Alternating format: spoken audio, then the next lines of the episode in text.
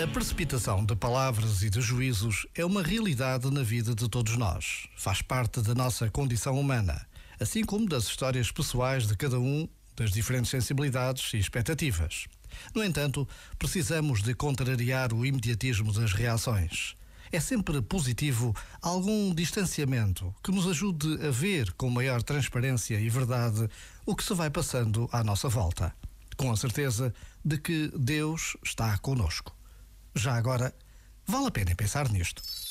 Este momento está disponível em podcast no site e na app.